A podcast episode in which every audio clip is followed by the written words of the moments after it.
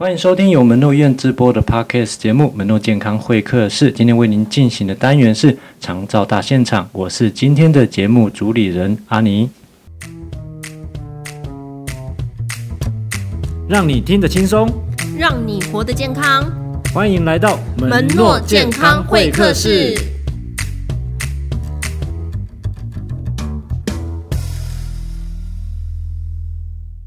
好，接下来我们可能就进行到法律的这一部分。那其实呃，就像王医师刚才所提到的哈，其实从呃家属的这个角度，呃，若能提早观察到一些迹象哦，那与家庭成员一起讨论协商之后，进行相关的一些宣告或后续的这个鉴定，这样这样至少可以在事发当时可以有一些至少一些把关的功能啊。对，然后想说，只是在医疗端的部分。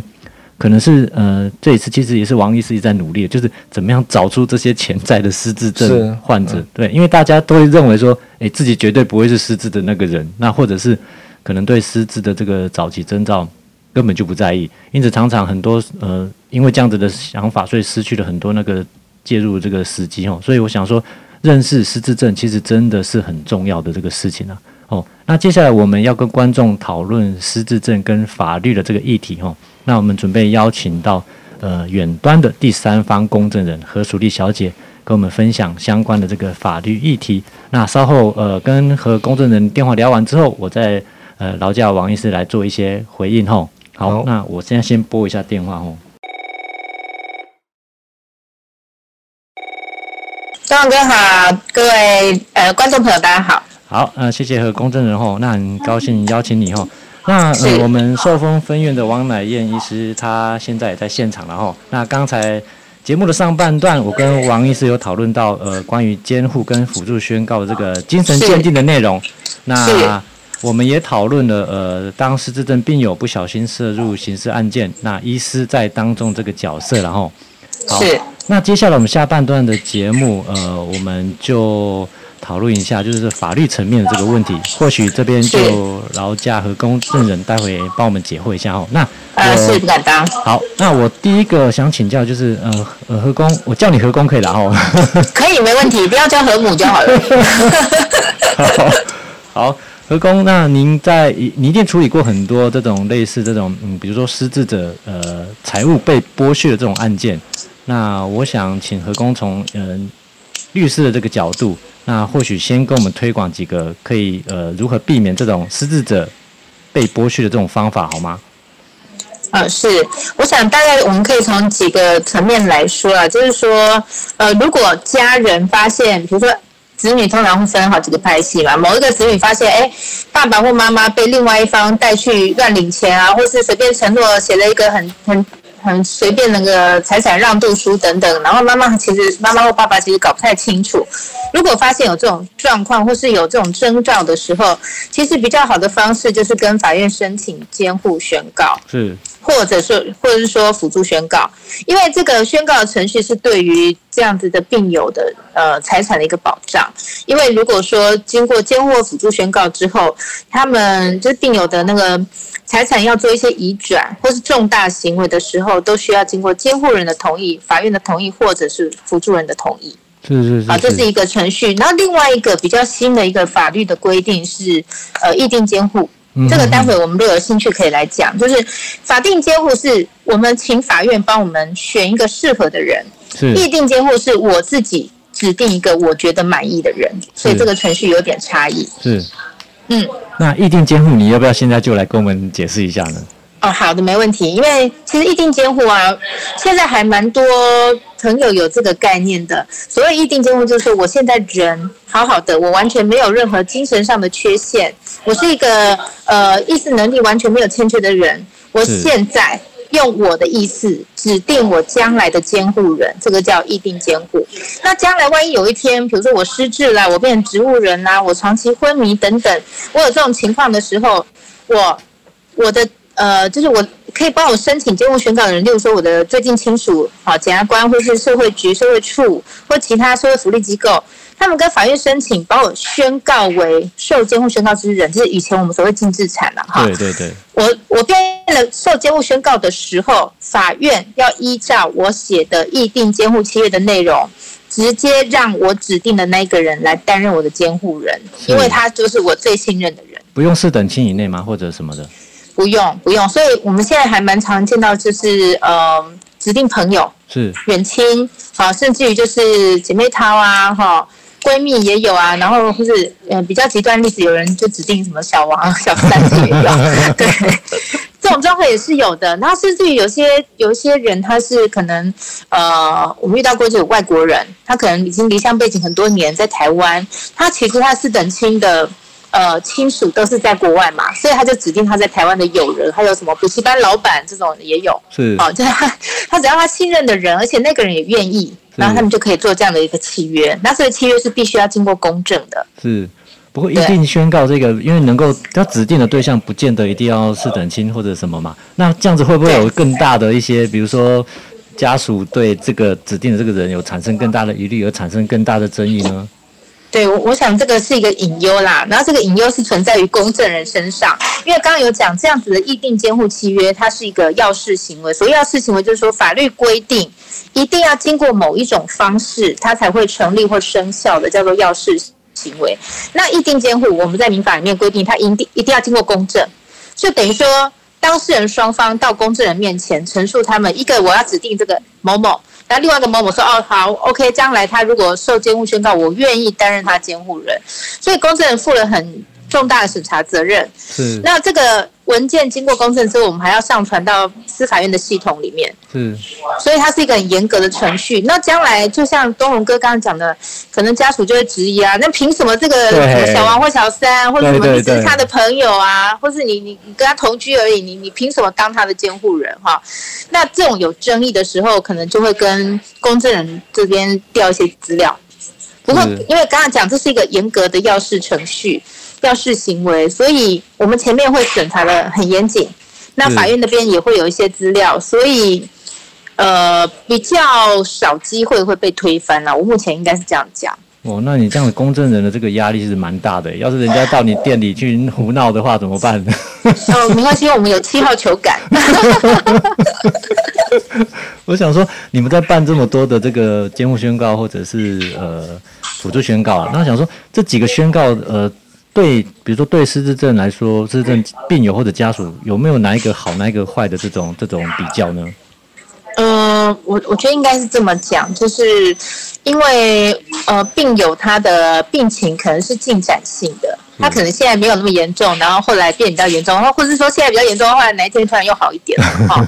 那那我们在原本法律的制度设计之下，就是有监护辅助宣告，这两个其实是可以可以就是交替的。就比如说，我现在觉得这个某某 A 某某哈，就比如我的亲人，我觉得他很严重了，他就都乱买哈，就像我们网购一样失心疯，就随便都乱买，然后我跟他讲什么他搞不清楚，然后甚至会有伤人，就是伤害别人这种举动等等。嗯，那我可以。跟法院申请监护宣告，可是法院在调查之后发现哦，其实也没有，他只有在网购的时候才会心神丧失嘛，平常蛮正常的，好、哦，他只是 买东西会乱买哈，类似这样子，或者是在某些特定状况他才会比较不 OK，那这时候这个程序就可以把它转换成辅助宣告，是，所以这个程序它是可以可以转换的，哦，有弹性就是了，对，有弹性，但是议定监护在如果说病友已经有失智症的状况。议定监护契约是没有办法去写的，除非，除非他只是很很轻微的，比如说那个很轻微短期记忆缺损，好，类似这样子，或者是说什么他只是轻微的什么躁郁症，因为我们可能王医师看到，就是法律人都觉得。哎，王医师就觉得我们法律人很烦，为什么每次叫当事人来申请什么诊断证明书？真的要跟王医师抱歉，因为我们也不是专业的身心科的医师，我们会需要一些资料让我们判断。那我们现在最常用的是 MMS 医量表，所以我们会请当事人到身心科医生那边去开 MMS 医量表，我们看他们的分数，然后才能判断说。这个人可不可以做相关的法律的动作？是是。那如果已经是失智症的状况之下，其实，在我们公证人这里能够处理的，大概就只有亲属会议。嗯嗯。因为刚才前面有讲说，如果是法律的法定监护制度，是由法院去选一个适合的监护人嘛？那有时候法院会请家属开一个亲属会议，就说：“哎，你家人就自己开个亲属会议啊，你推定推选一个比较适合的人，因为可能每个小孩就。”彼此都不服气，然后这个配偶可能年纪又太大，然后他们因为没有办法推举嘛，然后法院也不想要听他们吵架，所以就叫他们到公证人这里来吵架，所以我们就要帮他们开亲属会议。所以呃，如果是已经失智症的呃病友，他们的监护辅助宣告程序。跟我们有关系的就是亲属会议。嗯，那如果是没有失智症，或是非常轻微，分数只有一点点缺损，我们通常就是二十四到二十六分以上的那种，嗯、那我们可能可以做做那个议定监护契约。是，所以这个时候我们会跟呃王医师这边会有一些那个业务上的交错适用这样子。嗯，所以刚呃何工提到议定宣告，呃议定监护啦，是对吗？议定监护是不是就是在比如说呃你没有失智症之前？可以处理的事情。那刚刚所谓的监护监护宣告跟辅助宣告，就是说，诶，你已经进入失智的状态之后，然后才只可以做这两个嘛？吼。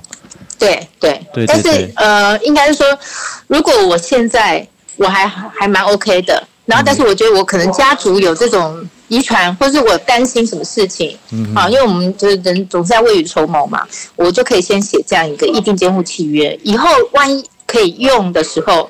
法院也不用召开什么亲属会，也不用伤脑筋去看谁在谁那边吵架，就直接用我的这一份公证书，直接让我当年指定的这个人出来担任我的监护人。是是是。对，所以可以说，议定监护契约是监护辅助宣告的前阶段，嗯，然后比较能够展现当事人自己的意志。嗯嗯。那你们会主推议定宣告吗？你们会推推广这个吗？其实司法院很推，但是公证人不是那么的推。是为什么？因为就刚刚前面跟东龙哥讲到，就是说那个以后家属会来吵，然后家属来吵，这个文件它生效需要用的时候，就是这个当事人他已经受到监护宣告的时候才会拿出来用。那可能就是比如说十年、二十年以后，那。这个人可能他就说没有啊，我从来都不认识何工啊，哈，我不认识这个人，我没有去他办公室，我没有写过这个东西，这根本不是我写的。也许他会这样讲，那我们就负了很重的举证责任，所以公证人是蛮有压力的。然后再者就是说，这样子的案件相对于其他的一般债权契约而言，它的费用是比较低廉的，所以很多公证人是不会主动去推。那我我之所以会愿意呃跟大家讲这个，是因为我觉得其实。还是会有需要，就连我自己，我觉得我也蛮需要的。要准备一下了，是吧？是因为你写了不一定有用啊，可是当然将来需要拿出来用的时候，至少法院帮你找的这个人就是你当年你想要找的那个人嘛。而且这个这个契约，因为它还没有生效嘛，我现在写了还没有生效，那在还没有生效之前，我随时可以撤回或更改。是。所以它是很方便的，嗯嗯嗯。比如说我现在就指定东荣哥嘛，然后哪一天东荣哥就觉得，哎，他他搬出搬出台湾啊，就出国啦，或不想回来啦，哈，或者说他自己也太忙了，没有办法呃帮我管理我的事务，那我就改指定王医师，好，我可以改来改去，嗯嗯，啊，或者或者是说我可以指定我的医疗医疗养护的部分是谁谁谁，然后我的财产管理是谁谁谁，这样子可以分别指定不同的人来担任这些职务。是是是，所以它是比较弹性的。嗯嗯，看来意向意向宣告好像是意向监护好像是比较好的。呃，意定监护，意定监护它比较有弹性，然后比较能够贯彻当事人自己的意思。是是是，对。可是如果说家属呃，就是患者他已病友已经有那个失智状况之下，是可能就没有办法做一定监护契约，他就只能走我们传统的呃法定的法定监护宣告或是辅助宣告。辅助宣告。是，那刚才我跟王医师也有讨论到，就是就是说失智失智病友啊，他呃面对诈骗的这个司法案件啊，现在好像是比如说呃会有这种，比如说失智症病友他必须要出席，要明确举证或陈述，对嘛？是这个状况嘛？哦。那我想说，有可能会法院可能会传他出来，也许法官想要亲自看一下。对啊，可是说他本人的那个认知状态就已经有一些状况了。那我想说，家属遇到这种状况，他有什么救助或者是相关的措施，可以可以可以可以让这件事情更符合那个司法的这个要求呢？我想，也许开庭的时候是不是可以请社工师陪同？因为这个程序上，因为像有一些。呃，有些像这种状况，就是可以请一个辅助人，嗯，就是司法程序上辅助人或辅佐人，就陪他一起去开庭陈述。像法服的这种吗？呃，那那是一种，那另外一种，我我想可能也也许社服机构可以协助，因为我就不晓得每个社服机构它可以提供的帮帮助在哪里，因为我我我猜那个失智失智症家属协会是不是？好像他有个这个协会，他们有提供类似的咨询。那因为陪同这样子的病友出庭，因为毕竟开庭它是一个高压力的环境，对，然后在高压力环境之下，你如果没有给他适合的安抚，也许他就。他就压起来，对不对？就更不 好好的陈述，然后甚至于会暴起伤人，然后这样更不好嘛。是。然后所以我想这一块是需要一些专业的人去陪同陈述跟安抚情绪。是。对。刚刚你有提到那个呃，不管是哪一种宣告，都要需要监护人嘛？哦。呃呃。法定的监护宣告会有监护人，那意定监护是受任人，然后他将来就是我的监护人。那如果是辅助辅助宣告的话，他是辅助人。是，那你刚刚说那个监护人这个产生啊，很多人是到你那边去吵架来产生的。那过去都是怎么产生的？除了除了这种方法之外，法官指定吗？呃，法官会从比较适合的人，比如说呃，他比较近的亲属啊，然后呃，他平常生活上依赖比较高的人。好，或者是说，呃，谁比较积极有意愿的，法院会有一些他判断的一些标准。是，可是我通常会像、嗯、会找比较近的亲属啦。哦，我想到的是，这会不会有那种，嗯、呃，比如说道德瑕疵啊？比如说，这个这个人在法院，法官并并不见得认识他的这个周边的这个家属。要是这个人他本身就有一些，比如说想要有些图谋不轨的话，这种状况要怎么去避免，或者是怎么样？呃，我们法律有规定啊，民法一一三条那里有规定，就是说，如果假设我今天受监护宣告，我的监护人就是东龙哥好了，那东龙哥就不能拿我的财产去投资啊，然后不能随便买卖我的不动产等等的。嗯、然后如果有重大项目要，比如说现在因为为了我我的救养疗护，我看病要要用钱，好，现在要把我房子卖掉，像这种的就要跟法院呈报。是。对，那有一些法官他们就是会非常的仔细，他会要求说，那你你这个买卖价金，你将来使用的方式，哈，你要存到哪个账户，你都要一一的跟我呈报，这是一个法官他监控的方式。那当然，现在也有学者在提修法，就是呃类似呃日本法的程序监理人，是好，我们也有程序监理人的概程序监理人概念，但是并没有直接放在民法里面。那程序监监理人就是说，像这一类的案件里头。我有一个很像监公司监察人的意思，我随时可以去检查说你怎么照顾他，你怎么用他的钱。嗯嗯，对。那如果有程序监监理人的话，我想这个整个程序是会更完备一些的。那当然，在目前我们的民法没有明确规定程序监理人状况之下，其他的亲属或是利害关系人在认为这个受监或宣告人他的财产啊或者是生活没有被妥善。呃，照顾的状况之下，我还是可以跟法院具状陈述，说某某某某某就是受监护宣告人某某某，然后请法院呢发函给他的监护人呢，请他提呈报那个财产使用状况，或是呈报他的那个受照顾状况，因为这个是属于家事事件，然后家事事件它是非讼事件之一，那法院有比较大的裁量空间，所以还是有一些救济的管道。所以监护人是可以更改的吗？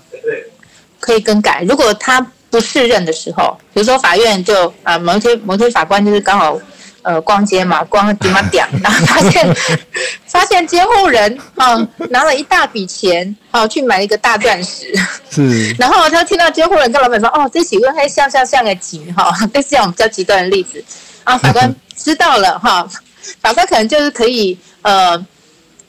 就是可以有一些职权上的措施，或者是说可以请利害关系人表示意见，然后去让这个旧的监护人被辞任掉啊，我重新选任新的监护人。是，对，就是有事实认为他不适任的时候是可以改的。是，但但是这但是比较消极啦，因为就是你已经有那个侵害财产或是照顾他不妥适的状况之下，那但就是有些损害已经造成了。是，那谁可以举出，比如说，哎。呃，他的家属吗？他可以提出这个建议，说我要更改监护人，是这个意思吧？呃，对，或者是社福机构啊，嗯，啊、呃，或是直辖市、县市政府的社会局处，啊，或是呃，他同居有同居事实的其他亲属，是啊，配偶，哈，都可以。那甚至于本人哈，因为我们在那个我们在家居事件法里面哈，受监护宣告人哈，他本身是有。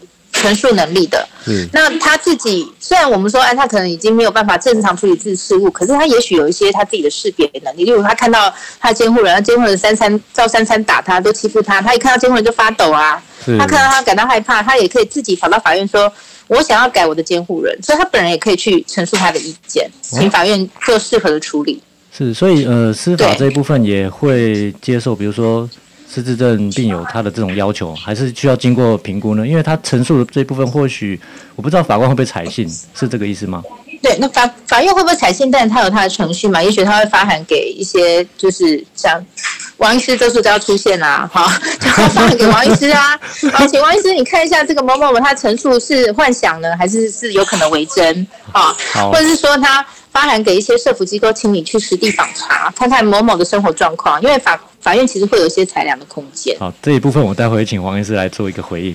好，是好。那今天谢谢呃何工今天跟我们讨论这么多哈。那其实、嗯、好的，其实这是一个 我觉得是一个蛮复杂的议题的，不只是医疗哦，其实民政啊、行政啊、金融，其实都有一个很大的一个一个讨论的空间了。是是。对，那我们节目也。时间也很短了，啊，其实没有在这么短的时间内没有办法面面俱到，但是何工今天提供了蛮多关键可以让民众参考的哦。那我们再次谢谢何工的分享哦。那希望下希望下次我们可以再邀请你做我们的 call 的来宾哦。嗯，好的好的，那就不耽误你的时间哈，我们下次见哈。谢谢，好，好，好，拜拜，拜拜。好，那我想说，王医师，你这一部分，啊，你想说有没有什么可以回回应的？对，刚刚他讲那个其实蛮有意思的。其实我们在实物上面看到比较多是，呃，如果有财产的话，就不怕没有人要做监护人啊，一定会一个一个跑出来，对不对？呃，对，就是会吵闹不休，或者是法院一而再再而三的要他们把那个家庭会议的那个结论跟跟法跟法院讲，他们就一直生产不出来，然后那个监护人，那这呃，刚因为刚刚刚那个东龙有讲到说。金融机构嘛，其实我们看到，呃，这几年其实有一些案，有些案案例是，因为，呃，这个先老先生突然的中风，或者是，呃，轻症急速的恶化，然后他的账户里面的钱没有办法动用，那家属要带要要去带领啊，那个邮局或者金融机构说一定要人出现，对，哎，他说难道你要我我把我爸爸的用担架弹过去吗？哎。那的确是需要这样子啊，那或或或者是金融机构的人说，那不然你们要去到到精神科那边去，到法院去申请一个监监护宣告或辅助宣告啊，让来的证明让他们知道啊。所以我想，其实各各部门各单位都渐渐的有呃知道说，对于呃重大精神疾病或者是我们失智症的长辈，在这方面的财产或者是呃法律方面需要被保护的部分了哈。呃，那另外刚。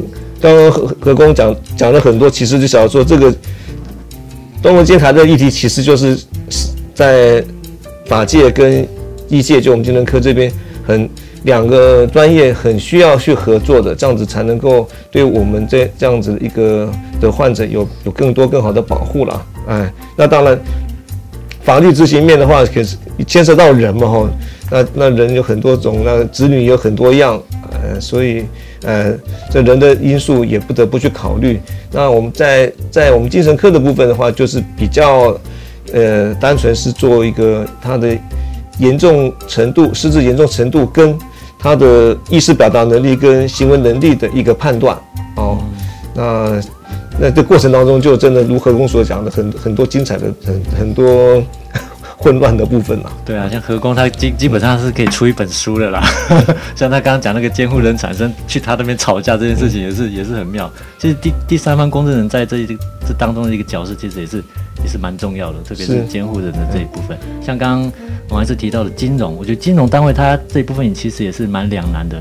对，像你刚刚说，诶，他就要求说，诶，人要出现，你要人人要出现，嗯，那个其实我觉得他们基本上也是处在一个一个两难的这个这个状状态里面，对啊。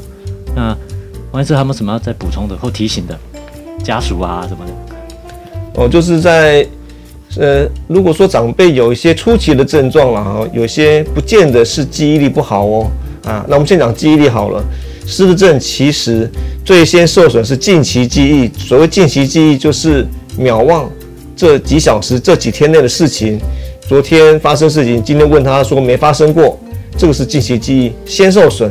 因为在门在门诊在评估的时候，常常有子女就说：“王医师，你说我老，你说我爸那个失智症，我不相信。在你看他在日治时期，他发生什么事情，他给我们讲的一清二楚。对不起，那个是远期记忆。哎，我说如果到那个呃呃那个时代的事情他都忘记的话，那个叫重度，那个不用我来判断。那你自己路人呃，你邻居大概都晓得他已经失智症了啊。”所以，他记记忆力的退化，如果是就阿兹海默症来讲的话，其实是一个渐进式的一个退化，近期记忆先受损，最后才是远期记忆了哈。那除了记忆力退退化之外，其实有有一些是性格上面的改变，情绪性格上面的不稳定，变得易怒啦，或者多疑，或者说本来是一个一个和蔼的老绅士，结果那个讲话变得很粗俗，或者易怒，或者说是呃乱花钱，呃或者对。呃，有些不恰当的触碰和有性方面的那个言语出来，那那个也是可能可能是早期的一些征征候，所以这些都是家家属如果有早期的发现啊，那为了未雨绸缪，可能就可以先在呃长辈他还有一些部分呃意识表达能力的时候，可以先跟他讨论他的后续的财他的财产，那财产上面要怎么样去做规划了，那必要的时候当然。那去去第三方公证人那边去公证一下，去吵架，保证，对对对，是。对，谢谢王医师的这么多的意见，然后跟跟提醒啊。其实就像王医师说的，其实呃，失智症真的需要多一点细心的一些观察啦。对，因为很多其实都是我们日常生活里面去去可以察觉到的哦。那今天也谢谢两位来宾。那我们从今天的讨论里面，其实或许可以了解哈，其实相较于金钱损失，我是觉得说。其实更严重的，常常可能是随之而来这种法律持久战啊。对，这当中其实有很多的那种时间成本跟经济成本在那边吼。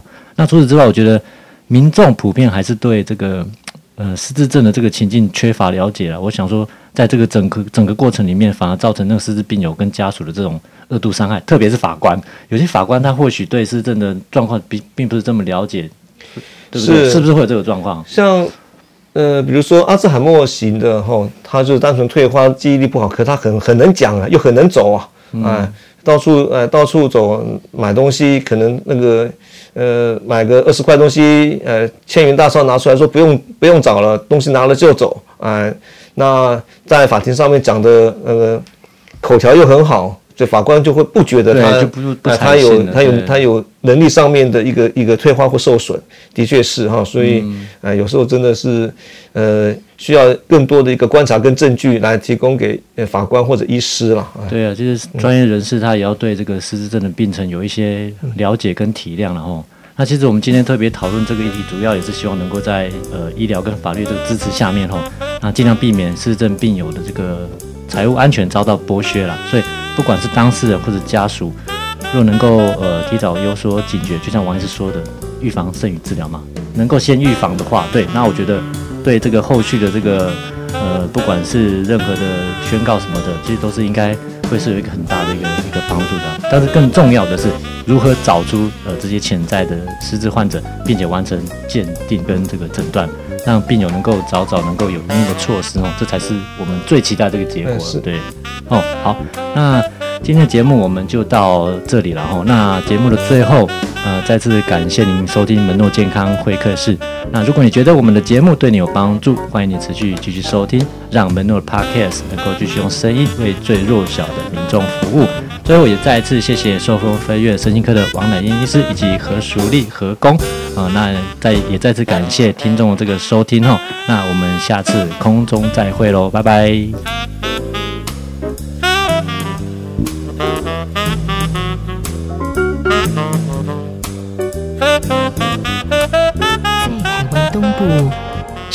与海簇拥的平野，门诺医院继续述说着。一段人与人相互扶持的故事，